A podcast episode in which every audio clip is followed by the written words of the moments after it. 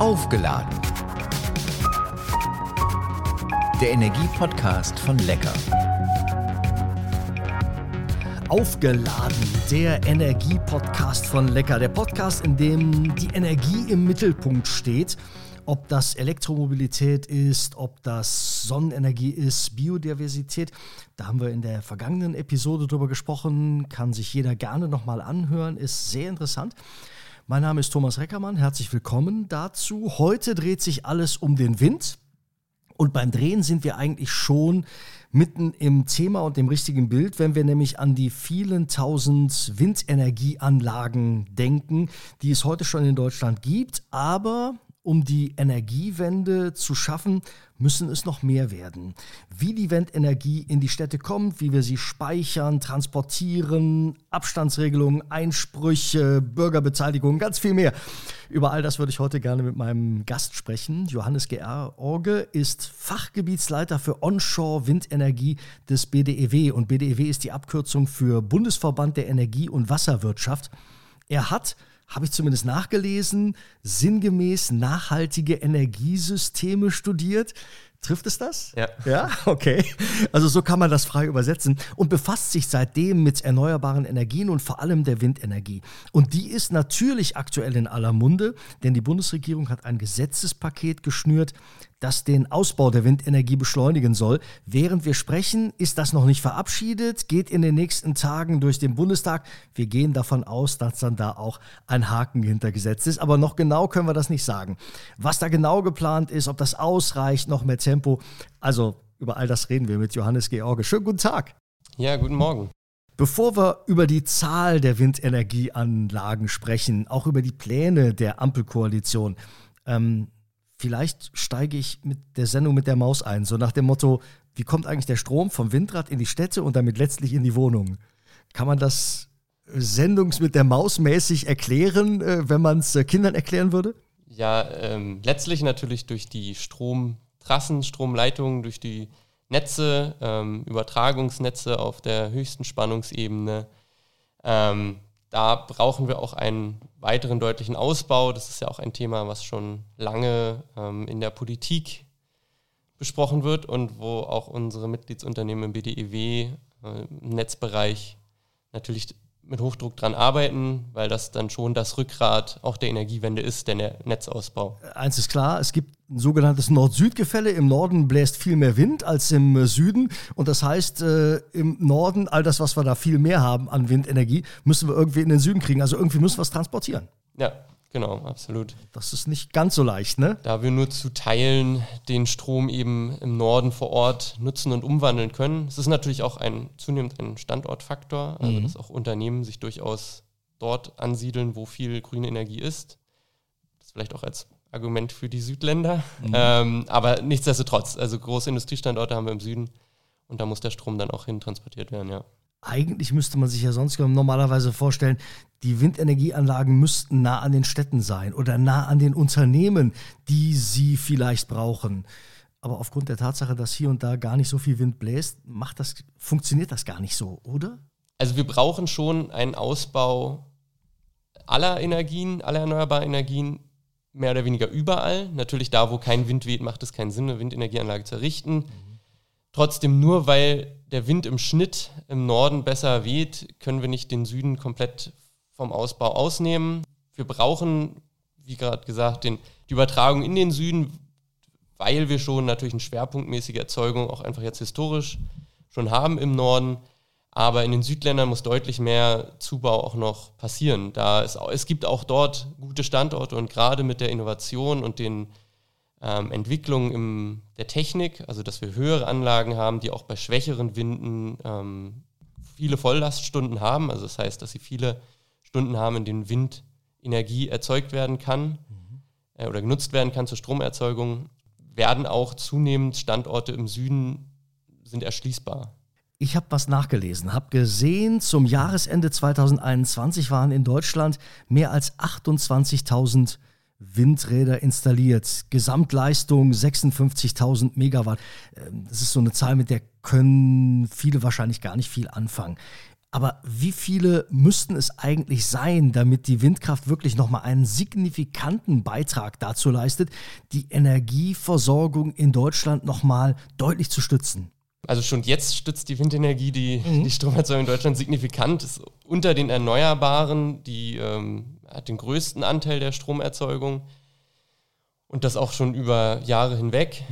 Und rechnerisch brauchen wir gar nicht anzahlmäßig so viel mehr Anlagen. Ähm, wir haben ja einen großen Bestand an Altanlagen, die zum Teil 20, 25 Jahre alt sind und die Entwicklung, wie gerade schon angesprochen, die ging, ja, ging und geht rasant. Also wie sich einfach die Leistung äh, und auch die Größe der Anlagen entwickelt hat, damit also auch der Energieoutput. Und wenn man jetzt mal die Ziele, die ähm, sich die Bundesregierung gesetzt hat, also 115 Gigawatt Windenergie an Land bis 2030, also ungefähr eine Verdopplung des, äh, der Leistung, bräuchte man, wenn man diese Zahl jetzt nur mit modernen Anlagen, die so 5 bis 6 Megawatt an Leistung haben, bräuchte man gar nicht mehr Anlagen, als es jetzt gibt, rein rechnerisch. Also das, um da vielleicht die Angst zu nehmen. Natürlich mhm. haben diese Anlagen andere Dimensionen, ähm, aber das, das Schlagwort oder das Zauberwort bei dem Thema ist eigentlich das Repowering. Mhm. Äh, das heißt also der Ersatz von Altanlagen durch Neuanlagen.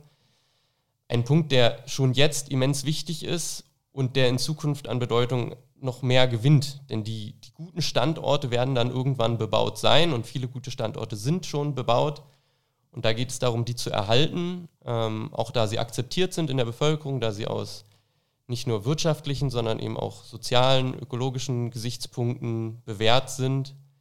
Und ähm, da gilt es noch deutlich mehr auch auf politischer Ebene zu tun, um das rein rechtlich zu ermöglichen, die Standorte überhaupt zu erhalten, planungsrechtlich und auch im Genehmigungsverfahren diesen Prozess zu erleichtern, also bei bestehenden Standorten. Ja, Sie, Sie sprechen da ein Thema an, das ich hier gerade auf dem Zettel stehen habe, nämlich zwei Zahlen aus 2021. 484 neue Anlagen sind gebaut worden, aber 230 sind auch zurückgebaut worden da muss man eigentlich sagen, da läuft irgendwas schief, äh, wenn man Anlagen, die da sind, die vorhanden sind, die auch was bringen, äh, dann wieder zurückfährt. Äh, sind sie zu alt? Liefern sie nicht mehr das, was sie liefern müssten? Ähm, also aktuell die Anlagen, die jetzt zurückgebaut sind oder werden, ähm, das hat auch schon seine Richtigkeit. Also man geht so von so einem Lebenszyklus und Lebensalter von 25 Jahren aus mhm. ungefähr. Dann müssen die Anlagen ersetzt werden und es macht auch sehr viel Sinn. Wie gesagt, die Entwicklung der Anlagen hat in den letzten 20, 25 Jahren enorme Sprünge gemacht. Das heißt, man kann diese Standorte wesentlich effizienter nutzen. Mit weniger Anlagen kann man mehr Energie auf gleicher Fläche erzeugen. Ähm, die ganz grobe Faustformel ist ungefähr, dass man in so einem Repowering-Projekt, also wenn man dann 20 Jahre alte Anlagen ersetzt, die Anlagenanzahl ungefähr halbieren kann, gleichzeitig die installierte Leistung verdoppelt und den Energieertrag sogar verdreifacht. Mhm. man eben in höheren Höhen die Winde nutzen kann. Es ist nichts, das man jetzt an den Anlagen ewig festhalten sollte und, und muss. Wir kommen da gleich nochmal zu, was die neuen vielleicht auch können könnten. Ähm, wir haben aber eingangs schon vom Gesetzespaket der Ampelkoalition gesprochen das ja, ich sage es gern nochmal, in den nächsten Tagen äh, durch den Bundestag soll. Und das soll eigentlich das Tempo in den Ausbau der Windenergie nochmal bringen. Was sagen Sie, wird auf Grundlage dessen, was wir jetzt heute wissen, wird das sein Ziel erreichen, wenn wir mal davon ausgehen, dass der grüne Haken dahinter kommt? Über allem erstmal positiv zu setzen ist, man sieht das Bestreben der neuen Regierung, dass ähm, dass es vorwärts gehen soll, dass die erneuerbaren Energien deutlich schneller und auch mit ambitionierteren Zielen ausgebaut werden sollen. Die Grundlage der Ziele schafft da das, das EEG, was unter anderem jetzt überarbeitet wird, also das Erneuerbare Energiengesetz. Ähm, die Ziele, die dort verankert sind, sind die notwendigen Ziele, also wie gesagt ungefähr eine Verdopplung der installierten Leistung in den nächsten acht Jahren. Was wir allerdings gerade bei dem Gesetz im Moment äh, sehen, was uns äh, auf die Füße fällt, sind durch die gestiegenen Anlagenpreise und die gestiegenen Finanzierungskosten, die ja, kriegsbedingt, aber auch noch als Nachwirkung und Wirkung von der Corona-Pandemie weiter bestehen, ähm, dazu führen, dass aktuell sogar Projekte, die fertig entwickelt sind und eine Genehmigung haben, nicht in die Ausschreibung gehen können und nicht, ähm, also nicht realisiert werden können, weil sie einfach nicht mehr wirtschaftlich sind. Mhm. Da besteht also kleiner, noch nach, kleiner, aber sehr wichtiger Nachsteuerungsbedarf, wo wir auch hoffen, dass das jetzt ähm, noch passiert. Ganz zentral jetzt für die Windenergie, wie dann diese Ziele wirklich erreicht werden können, sind das sogenannte Windenergie an Land Gesetz und das Bundesnaturschutzgesetz, die überarbeitet werden. Da die Haupthemmnisse der letzten Jahre und aktuell eben vor allen Dingen in den mangelnden Flächen liegen und ähm, auch in, ähm, in den Genehmigungsverfahren beim Artenschutz, da es hier einfach sehr viel Unklarheiten gibt, sehr viel Spielräume, die äh, auch basierend auf uneinheitlichen Regelungen dazu führen, dass dann Genehmigungen langsam erteilt werden oder gar nicht oder am Ende auch beklagt werden. Mhm. Und das sind so die Schrauben, die jetzt angegangen werden. Positiv zu beurteilen ist bei, bei, bei allen Bestimmungen, dass es vor allen Dingen bundeseinheitlich geschehen soll, dass wir von dem kleinen Kleinen der Länder wegkommen. Wenn man allerdings ins Detail geht und bewertet, wie viel denn die einzelnen Maßnahmen dann bringen werden, gehen wir nicht davon aus, dass es reicht, um die Ziele zu erreichen, die wir uns gesetzt haben. Ob und wie doll die Beschleunigungswirkung durch, diese, durch die Änderungen erfolgen wird, ist natürlich auch zu gewisser Weise Blick in die Glaskugel. Es ist schon eine, na, nach den Ankündigungen, gerade im Koalitionsvertrag, es ist schon eine gewisse Enttäuschung, wenn man in die Details reinguckt, beziehungsweise auch immer noch das gewisse Punkte offen bleiben. Mhm. Die, ähm ich höre deutlich raus, wenn Sie es hätten malen dürfen, Sie hätten es ein bisschen anders noch aus, ausformuliert äh, und hätten hier und da noch ein bisschen mehr Deutlichkeit und Klarheit äh, reingebracht. Durch das Wind an Land Gesetz will die Bundesregierung den Ausbau der Windkraft beschleunigen. Ist in vielen Medien auch nachzulesen. Alle Bundesländer Außer den Stadtstaaten sollen nach dem neuen Gesetz 2% ihrer Landesflächen für Windkraft bereitstellen. Ein verbindliches Flächenziel, das äh, hatte der BDEW schon länger gefördert. Das dürfte Sie also erfreuen, dieser Aspekt. Genau, also wie, wie, wie im Eingangs schon zur letzten Frage gesagt, von, das, die groben Ziele, dass es bundeseinheitlich ist, dass man verbindliche Ziele hat, das begrüßen wir sehr. Das haben wir gebetsmühlenartig über viele Jahre immer wieder vorgetragen, dass das ganz wichtige Punkte sind. Auch dass den ähm, Bundesländern konkrete Flächenziele vorgegeben werden, halten wir für sehr wichtig. Haben da aber als Hauptkritikpunkt, dass diese Ziele zu weit in der Zukunft liegen. Also mhm. wir reden, bis dieses endgültige Ziel der 2% über Deutschland ausgewiesenen Fläche erreicht ist, sind, reden wir von 2032. Und dann ist dieses Ziel auch noch zweigestaffelt, dass also die Länder ähm, einen Zwischenschritt zu erfüllen haben. Und das halten wir für sehr kritisch, weil diese Planprozesse auf den, bei den Planungsgebern in den jeweiligen Bundesländern, das sind sehr langwierige, sehr komplexe Prozesse. Und wenn die dann zweimal angestoßen werden müssen und auch dann verschiedene Abwägungsziele und, und äh, Erfüllungsziele beinhalten, führt das eher zu mehr Rechtsunsicherheit und noch zu mehr Verzögerung als zu einer Beschleunigung. Also wir hätten uns gewünscht, dass es in einem Schritt dieses Ziel von 2% dann tatsächlich erreicht wird. Ganz zentral, also bei dieser Forderung nach 2%, die auch schon viele Jahre im Raum steht, ist aber, dass diese 2% auch tatsächlich zur Verfügung stehen, tatsächlich bebaubar sind. Und das ist auch noch ein Kritikpunkt, dass wir ähm, ja, dass bei diesen 2% eben sehr viele Flächen dabei sein werden, die dann im späteren Genehmigungsverfahren aus anderen Gründen, Belangen eben nochmal rausfallen und ehe da dann nachgesteuert werden kann, wenn wir erst 2032 Ziele ausbauen und ehe das dann neu geplant, neu bebaut werden kann, dann ist leider zu viel Zeit vergangen. Über Genehmigungsverfahren und die Dauer habe ich auch in der vergangenen Folge mit Rolf äh, Peschel gesprochen, als es um Biodiversität ging. Und auch er sagte, dauert alles viel zu lange ähm, und müsste alles viel schneller gehen. Und dann sind wir gerade bei den Windkraftanlagen, bei den Abstandsregelungen. Die Ampelkoalition will die Abstände verringern, wenn die Länder ihre Ausbauziele nicht erreichen. Ähm, und sagt, wenn ihr das nicht so hinkriegt, wie ihr das eigentlich vorgesehen habt, dann können wir auch die Abstandsziele verringern. Ist das der richtige Weg? Also, dass man auch eine Druckmöglichkeit gegenüber den Ländern haben, die sagen 2%, ja, aber erst morgen, übermorgen, nächstes Jahr. Also ganz generell zu den, zu den Abständen halten wir sie nicht für sinnvoll und haben in der Vergangenheit auch ähm, vor allen Dingen damit argumentiert, dass man ja ein sehr umfangreiches, sehr detailliertes Genehmigungsverfahren durchläuft nach dem Bundesemissionsschutzgesetz.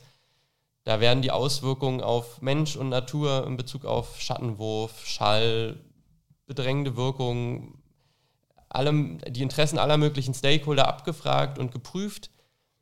Und damit ist es auch ausgeschlossen, dass man jetzt wirklich direkt an die Ortsgrenze eine, eine Windenergieanlage baut. Und damit schafft man auch ausreichend Schutz aller, ja, der Bevölkerung, der, der Tierwelt, der Umwelt.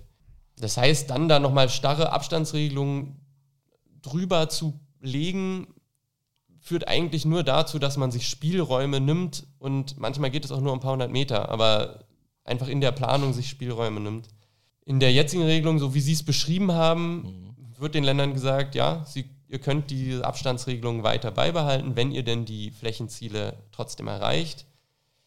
Das ist im Prinzip ja eine ne Regelung, damit können wir schon leben, aber trotzdem natürlich einfach ein falsches politisches Signal mit diesen Abständen zu sagen, wir müssen jetzt die Bevölkerung schützen vor der, vor der Windenergie. Es ist eine einfache und verständliche Maßnahme so für jeden, aber es bringt auch aus, wenn man die Akzeptanzforschung zum Beispiel mhm. sich anschaut, dann bringt es eben wenig. Denn ob jetzt das Windrad 900 oder 1000 Meter entfernt steht, macht keinen Unterschied, wenn ich Windenergieanlagen ablehne oder wenn ich Windenergieanlagen befürworte. Die Länder allerdings, die wehren sich jetzt schon, wenn es um Abstandsregelungen geht. Also Bayern oder Thüringen nur als zwei Beispiele. Wie soll denn da die Energiewende gelingen, wenn, und Sie haben das vorhin schon mal so auch gesagt, diese Kleinstaaterei, wenn die sofort um sich greift und sagt, ja, wir können das alle so machen, aber wir machen es ein bisschen anders? Ähm, also das war, ist auch einer der Gründe, warum wir lange auch nach bundeseinheitlichen Regelungen uns, uns stark gemacht haben oder dafür stark gemacht haben. Nichtsdestotrotz, ohne die Länder wird es nicht funktionieren. In der Hand der Länder liegt am Ende die, die Flächenausweisung, dort sind die Genehmigungsbehörden ansässig, dort sind auch die Gerichtsbarkeiten, zumindest auf der unteren Ebene, äh, ansässig und wir brauchen auch die Unterstützung der Länder zum Gelingen der Energiewende und wir sitzen alle in einem Boot. Das heißt, es kann sich dieser Aufgabe niemand entziehen und auch kein Bundesland. Und es, es besteht auch nicht die Möglichkeit, wie es dann manche Bundesländer vermeintlich zumindest sagen, na, wir, wir bauen eben viel PV aus und dafür keinen Wind. So funktioniert es nicht. Wir brauchen den Mix von allen Energieträgern und das auch in allen Bundesländern.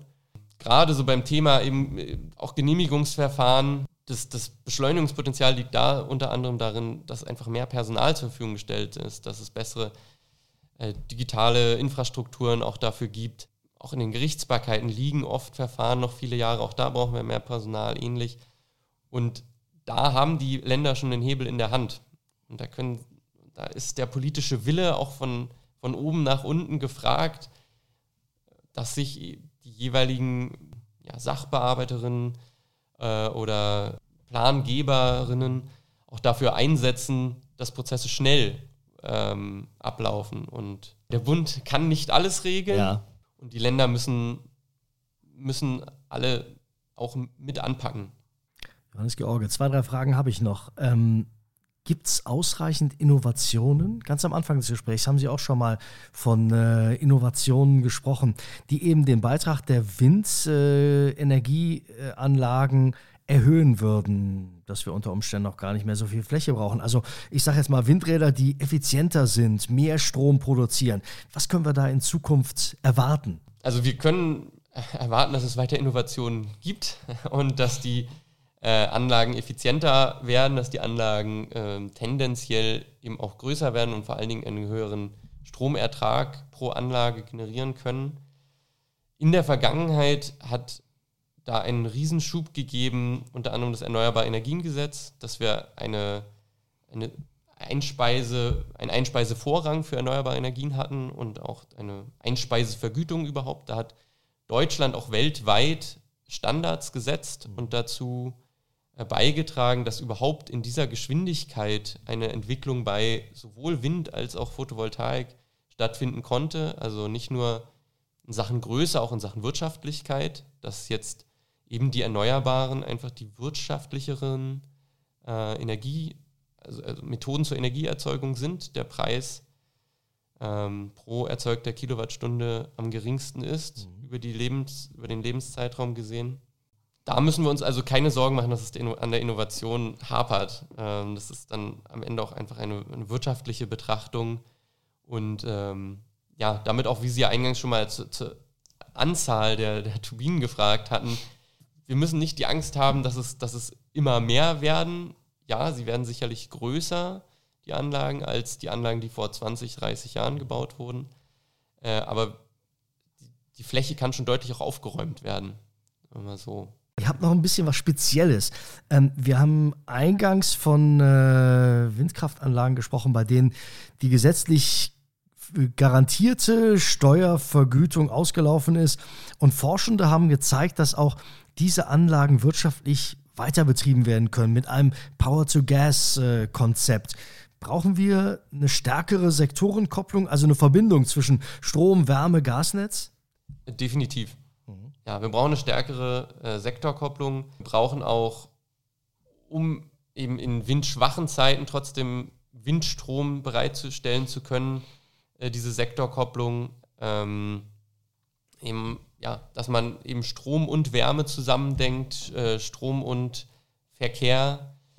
Weil Sie jetzt gerade das Beispiel ansprachen mit mhm. den Altanlagen, ähm, das kann man natürlich auch in der Zukunft nicht nur mit, mit alten, ausgeförderten Anlagen machen, um neue Business Cases zu schaffen.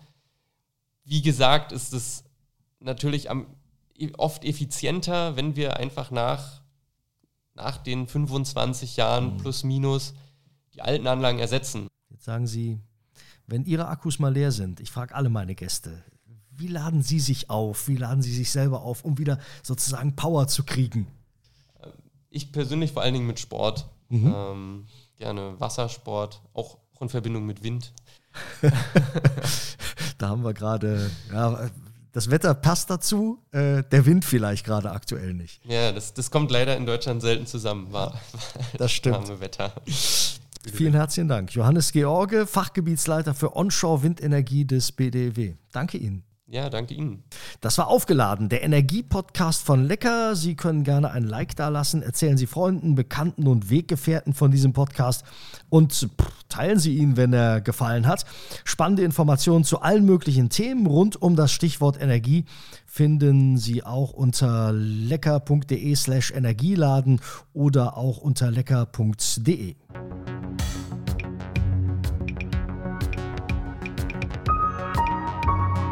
Aufgeladen.